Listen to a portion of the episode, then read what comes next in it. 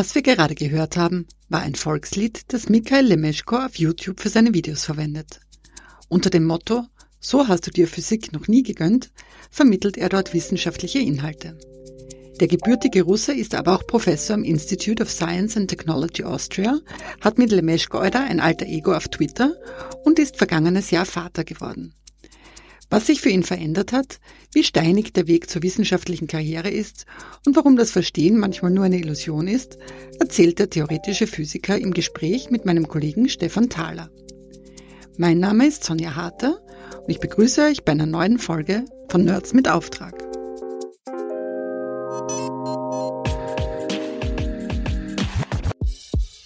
Nerds mit Auftrag, der Wissenschaftspodcast von Upper Science.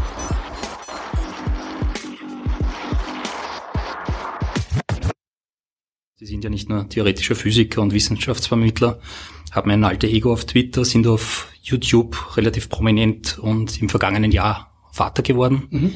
Ähm, wie haben sich da diese verschiedenen Rollen entwickelt in den letzten Jahren?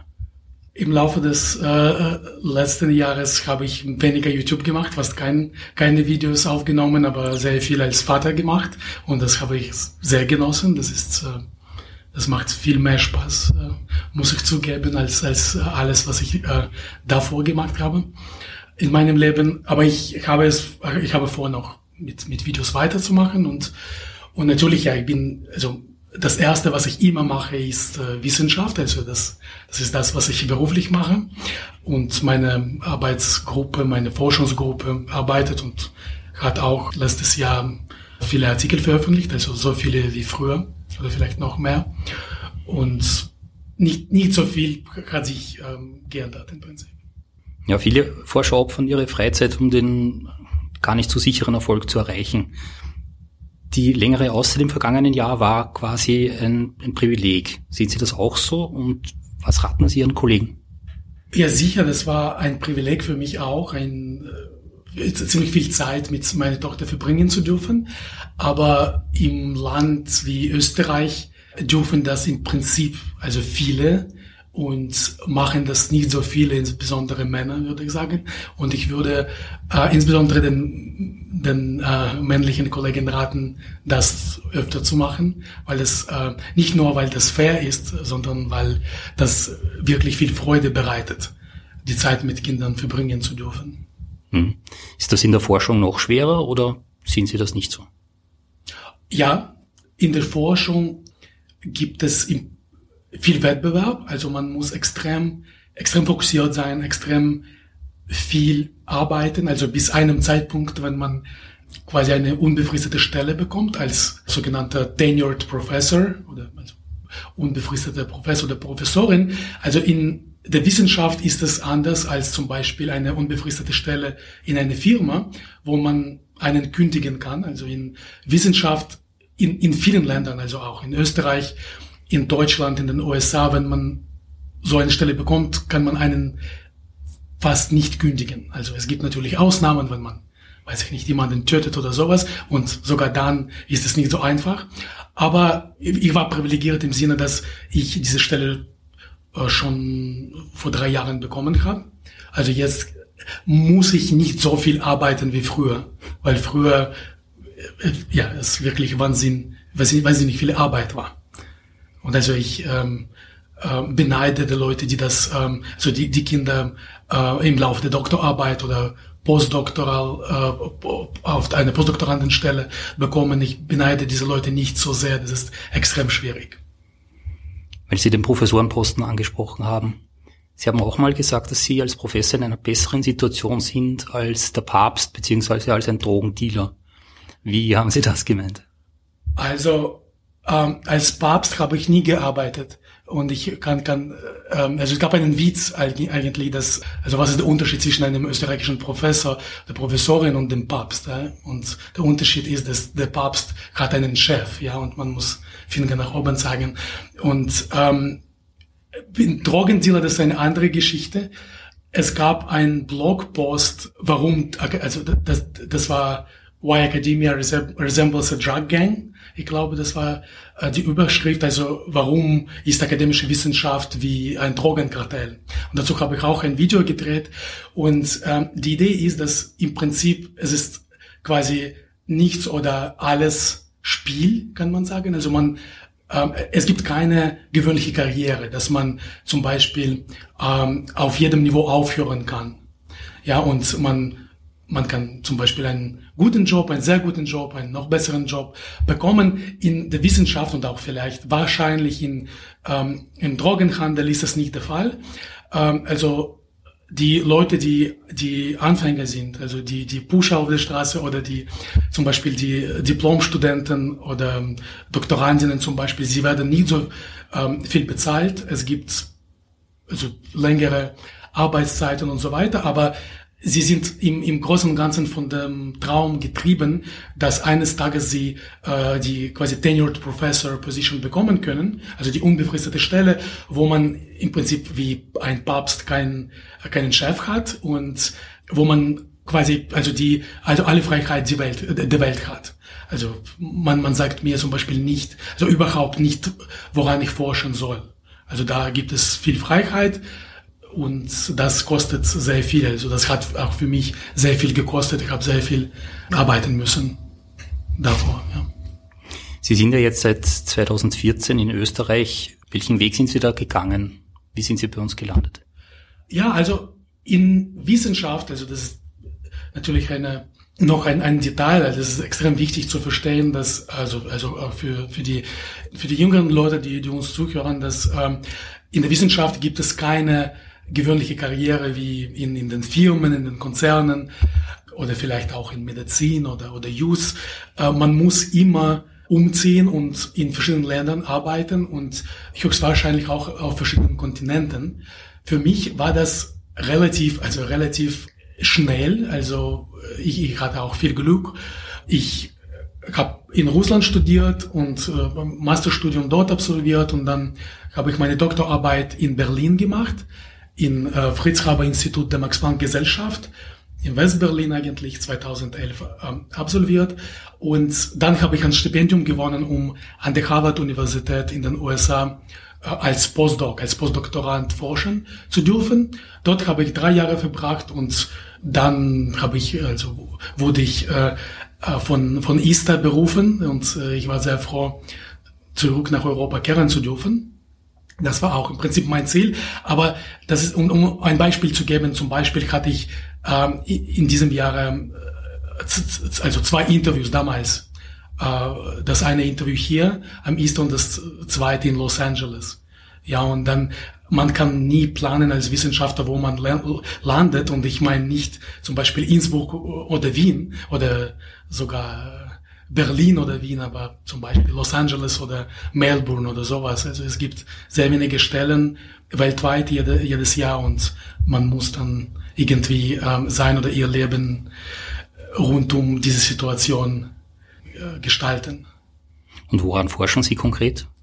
Also ich bin theoretischer Physiker, aber kein theoretischer Physiker im Sinne von Big Bang Theory oder äh, String Theory, Sheldon Cooper äh, Sachen, also ich forsche an Sachen, die uns umgeben. Zum Beispiel äh, die Eigenschaften von Materialien. Wie versteht man mit Hilfe von Modellen die Eigenschaften von gewöhnlichen Materialien wie äh, Halbleiter oder Gläser oder Supraleiter zum Beispiel und wie man mit Hilfe von ähm, Lasers zum Beispiel diese Eigenschaften kontrollieren kann. Zum Beispiel kann man irgendwelche so chemische Reaktionen mit, mit, mit Hilfe eines Lasers kontrollieren oder Eigenschaften von einem, eines Materials in einem magnetischen Feld ändern. Zu diese Fragen äh, stellen wir uns. Zur Beschreibung eines Systems, das aus einer Vielzahl von miteinander wechselwirkenden Teilchen besteht, bedienen sich Physiker oft eines speziellen Tricks. Sie führen sogenannte Quasiteilchen ein. Im Rahmen seiner Forschung hat Lemeschko die Existenz eines solchen Quasiteilchens nachgewiesen.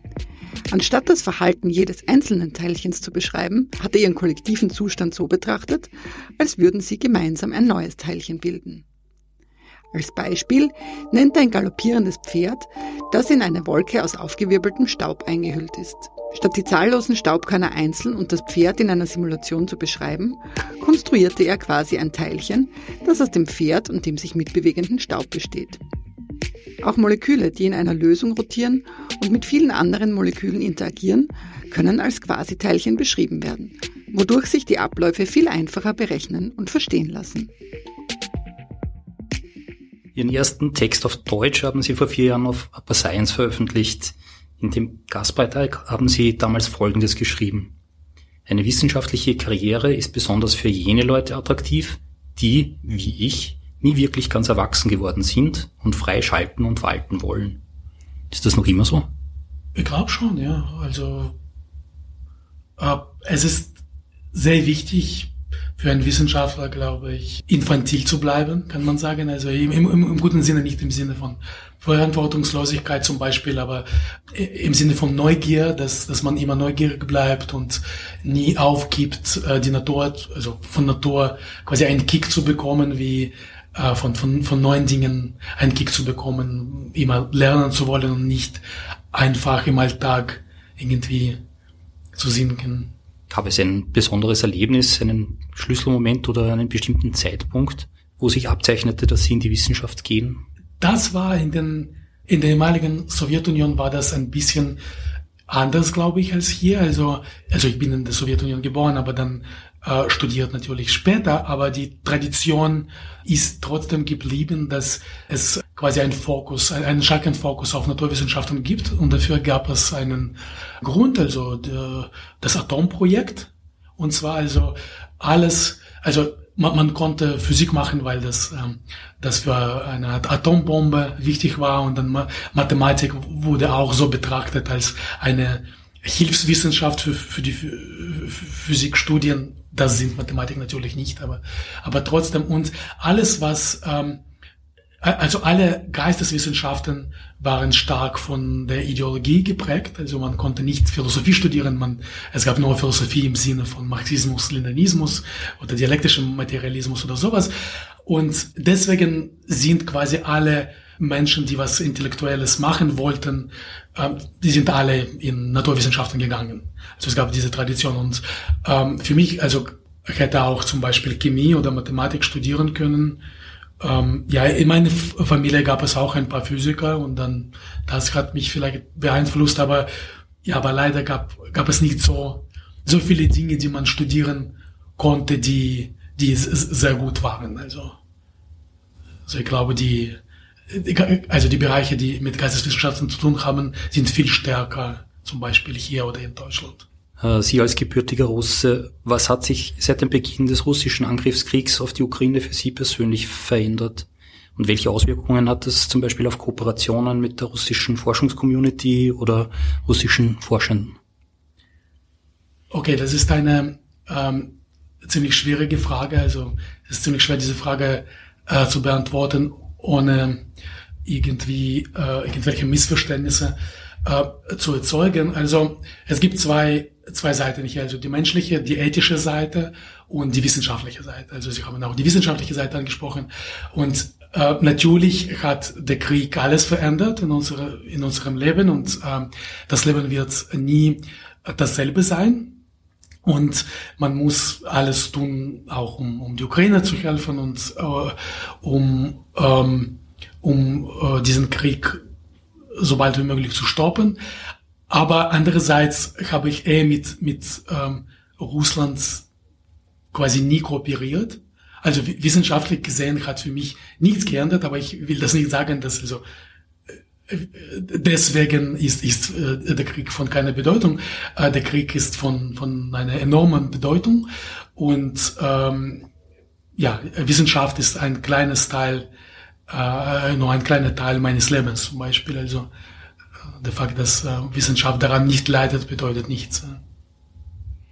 Aber haben Sie da persönliche Erfahrungen auch schon gemacht, nachdem Sie ja auf YouTube und Co. vertreten sind? Äh, ob ich irgendwelche Kommentare äh, von einer der Seiten bekommen habe oder? Mhm, genau.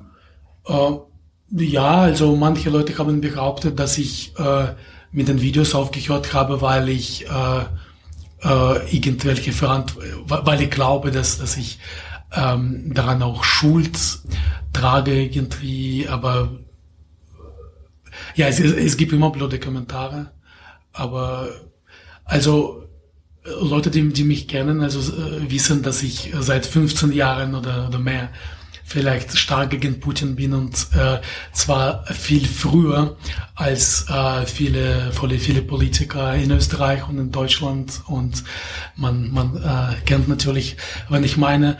Und äh, ja, ich, ich, meiner Meinung nach musste man schon nach dem Krim-Anschluss sehr stark agieren und mit den Sanktionen vielleicht sogar stärker als jetzt.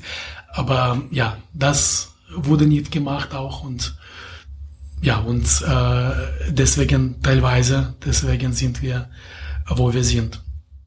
Inzwischen sind Sie auch österreichischer Staatsbürger ja. und haben ein äh, Einbürgerungsgedicht auf YouTube mhm. verfasst. Wie ist es dazu gekommen? Und ja, also es gibt äh, verschiedene Wege, wie man die österreichische Geschichte interpretieren kann. Und ich wollte einfach meine, meine Erfahrung darstellen, wie ich ähm, die Geschichte Österreichs, also die quasi die kurze Geschichte Österreichs für mich verstehe. Also das, ja, und was Leute davon halten, weiß ich nicht. Manchen gefällt es, manchen nicht vielleicht. Wie Lemeschko die Geschichte Österreichs anlässlich seiner Einbürgerung in einem Gedicht zusammengefasst hat? Hier ein kleiner Auszug. Die Geschichte Österreichs in einem kurzen Gedicht. 8. Mai, Stunde Null und es werde Licht.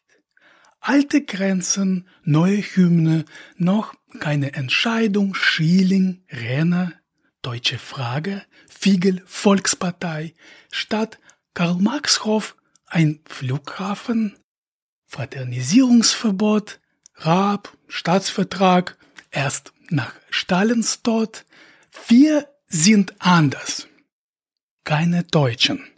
Paradajkiewicz, Kirchweger, frei erfundene Herr Kau, Rundfunkvolksbegehren, Kreisky, Peter Wiesenthal, Ostfront Einsatzgruppe, Wien gegen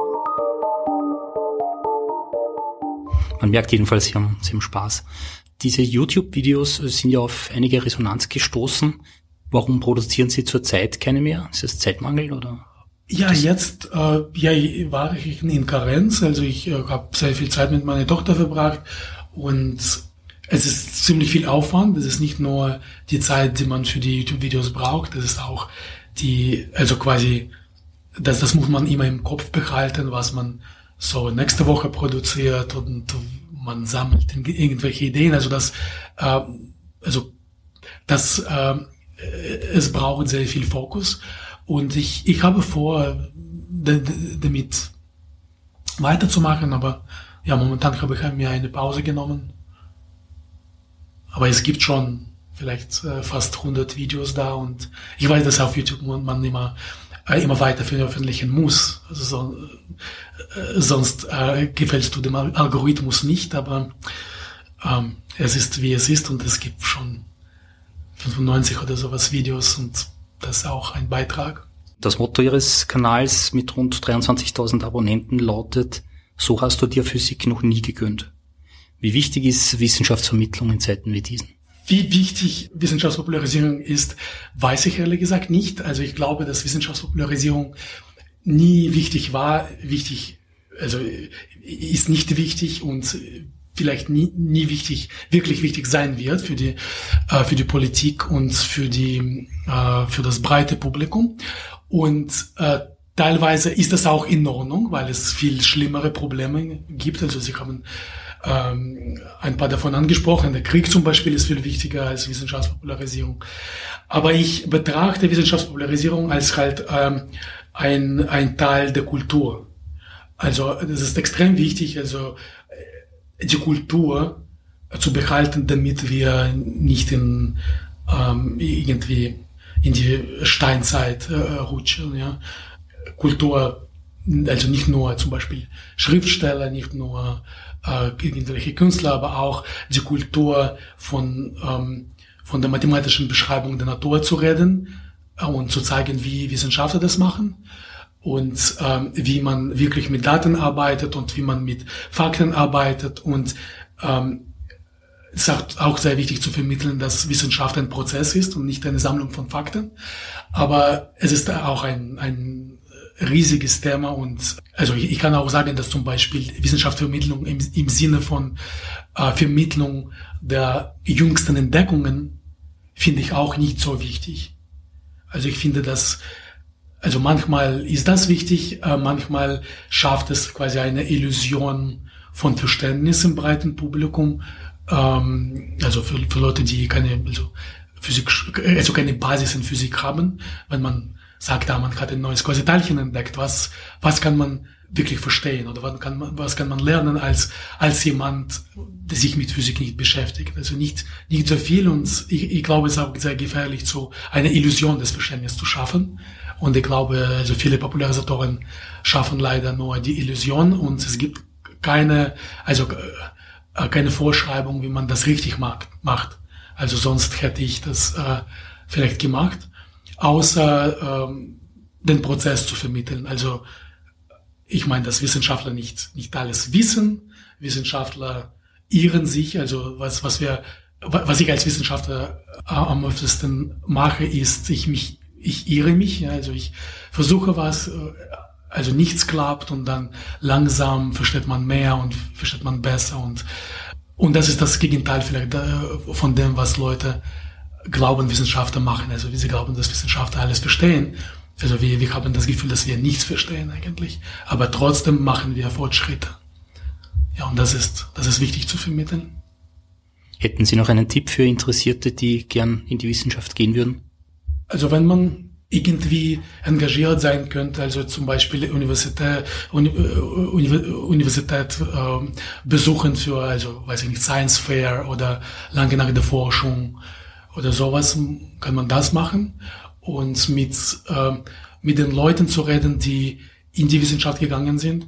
Also nicht, nicht unbedingt mit Professoren, sondern mit, mit Leuten, die studieren, die Masterstudien absolviert haben, ein, ein, ein Projekt dabei gemacht haben, die Doktorabschluss haben und die auch, also das, das hängt sehr stark vom Fach. Also was, ähm, also es gibt Fächer, wo man, wo man sehr beschränkt ist wo nicht so viele Jobs gibt. Es gibt Fächer, wie es sehr viele Jobs gibt. Und, aber man muss mit Leuten reden, wie immer, also mit Leuten, die genau das machen, was man machen will, also die zum Beispiel Physik studieren oder weiß ich nicht, Maschinenbau oder sowas, also dann irgendwie Erfahrungen von verschiedenen Leuten vergleichen und aufgeschlossen zu sein und auch vielleicht in anderen Ländern zu, zu schauen, was es so gibt. Also das, das öffnet viele Perspektiven, auch, auch quasi geistige Perspektiven für, also für Selbstbildung. Also quasi für, also man wird ein, eine andere Person, wenn man zum Beispiel ein, ein Jahr in Frankreich verbringt oder irgendwo in einem anderen Land. Herr Lemeschko, besten Dank für das Gespräch. Dankeschön. Von Auszeiten, Karrierehürden, Kriegen bis zur Illusion von Verständnis. Wissenschaft findet nicht im luftleeren Raum statt. Umso wichtiger scheint es, ab und zu auch einen Blick hinter die Kulissen und auf die Persönlichkeiten zu werfen, die die Forschung hierzulande mitgestalten oder sogar prägen. Das war die aktuelle Ausgabe von Nerds mit Auftrag.